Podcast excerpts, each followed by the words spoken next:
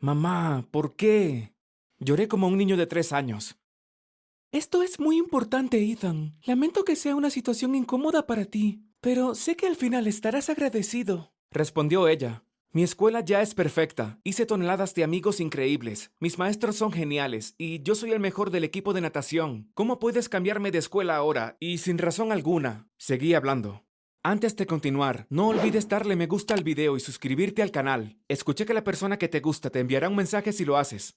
East Gray High School es la mejor. Sí, tu escuela actual está bien, pero queremos que tengas la mejor educación posible. De todos modos, ya es hora de que te vayas a dormir. Mañana es tu primer día dijo mi padre. Me fui a mi habitación y me hundí en mi cama.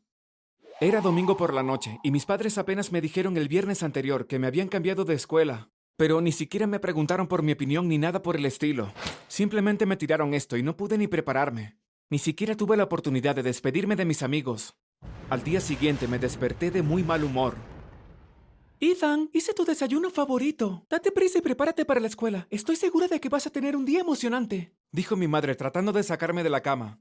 No voy a ir, dije. Ella me dio su mirada de muerte, así que rápidamente me levanté e hice lo que me pidió. Condujimos hasta un lugar en el medio de la ciudad.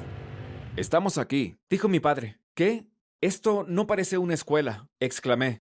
Afuera vi un edificio moderno de gran altura. Debe haber tenido 30 pisos de altura. No es la típica escuela en absoluto. Entramos y había una recepcionista en la planta baja. Hola, Ethan, bienvenido a nuestra escuela. Tu salón principal está en el décimo piso. El señor Randolph te llevará, dijo ella. De repente apareció un hombre vestido de mayordomo y le tendió la mano. Él llevará tus cosas a tu clase, dijo la recepcionista. ¿Esto es una escuela o un hotel? Le pregunté a mi madre. Ella guiñó un ojo y dijo, Te recogeré luego de la escuela. Que tengas un gran día. Y luego se fue. Me guiaron a mi salón de clases, que no se parecía en nada a un salón de clases real. Parecía casi el interior de algún tipo extraño de nave espacial. Cada estudiante tenía una computadora en su escritorio y la mayoría de ellos parecían serios, o mejor dicho, seriamente nerds. El lugar era ridículamente lujoso y aparentemente se asignaron asistentes personales en cada clase. Eran como sirvientes, pero para los estudiantes. Había otros dos estudiantes en mi clase. De hecho, estaba casi seguro que en toda la escuela no habían más de 100 alumnos. Fue extremadamente desconcertante dado el tamaño de todo el lugar.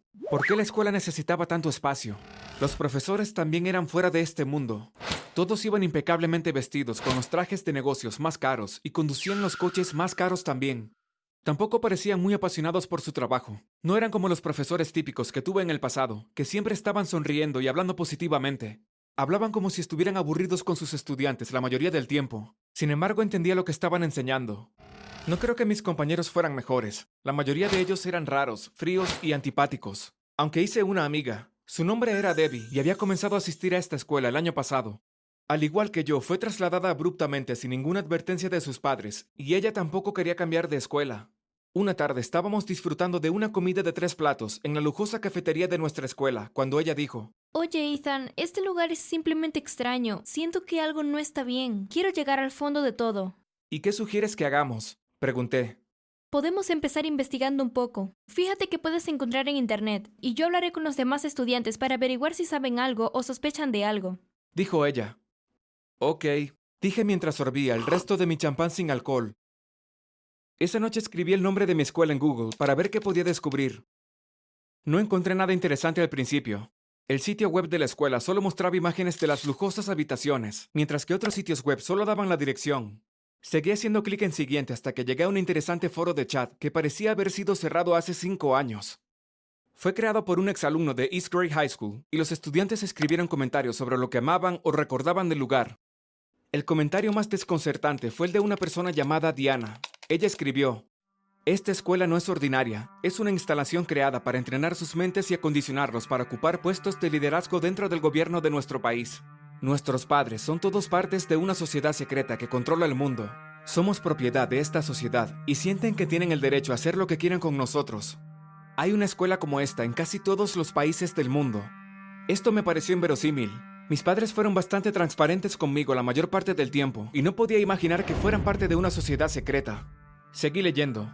Si no me crees, hay un piso debajo de la planta baja principal. Para llegar allí debes presionar uno tres veces tan pronto como entres al elevador. Cuando llegues a ese piso, camina derecho y abre la cuarta puerta a tu derecha. Esa puerta te llevará a un pasaje subterráneo que conduce a una habitación secreta. Esa sala contiene documentos clasificados sobre todos los que alguna vez asistieron a East Grey High, así como el papel para el que fueron seleccionados y cómo controlarán la sociedad actual. Empezó a parecerme bastante creíble y empecé a sentir miedo. Desde pequeño mi sueño era convertirme algún día en un famoso diseñador de interiores. Pero de acuerdo a esta conspiración nunca podría lograr mis propios sueños, ya que mi vida pertenecía a una extraña sociedad secreta. Nada de esto tenía sentido para mí, Imprimí el comentario de Diana y se lo mostré a Debbie al día siguiente. Creo que es cierto, dijo ella. ¿Cómo puedes creer un comentario extraño que encontraste en Internet? Le pregunté. Porque, como te dije, he tenido mis sospechas sobre este lugar durante mucho tiempo. Y la verdad es que algo no está bien en este lugar. Respondió ella. Entonces, ¿quieres intentar encontrar esta habitación secreta o lo que sea? Le pregunté. Por supuesto, te veré afuera, esta noche a las 7 pm. Llega a tiempo. Dijo y se fue corriendo. Ah, ¿en qué me he metido? pensé. Esa noche me escapé de mi casa y llegué temprano. Debbie estaba allí esperándome. Hola, Debbie, ¿y ahora qué hacemos? ¿Cómo crees que podamos entrar? El edificio está cerrado y completamente oscuro. Robé esto del escritorio de la recepcionista antes de irme hoy, dijo mientras me mostraba una tarjeta. La puso y la puerta se abrió. Fuimos al ascensor e hicimos lo que dijo Diana. Presionamos el 1 tres veces y bajamos rápidamente. Ah, Dios mío, ¿qué estamos haciendo? dije. Vamos, no seas un bebé, respondió Debbie. Cuando la puerta del ascensor se abrió en el piso secreto, vimos una habitación blanca bien iluminada, con muchas puertas. Ella dijo que sería la cuarta puerta a la derecha tan pronto como saliéramos. Salimos del ascensor con cuidado y luego nos reímos cuando nos dimos cuenta de que estábamos caminando en puntillas. Llegamos a la puerta correcta y afortunadamente no estaba cerrada. Abrimos la puerta y entramos. Era completamente diferente a las paredes blancas del exterior. Era una habitación azul con muchas computadoras, que sorprendentemente estaban encendidas, y archivadores etiquetados en orden alfabético. ¡Wow! No estaba bromeando, exclamé. Te lo dije, respondió Debbie.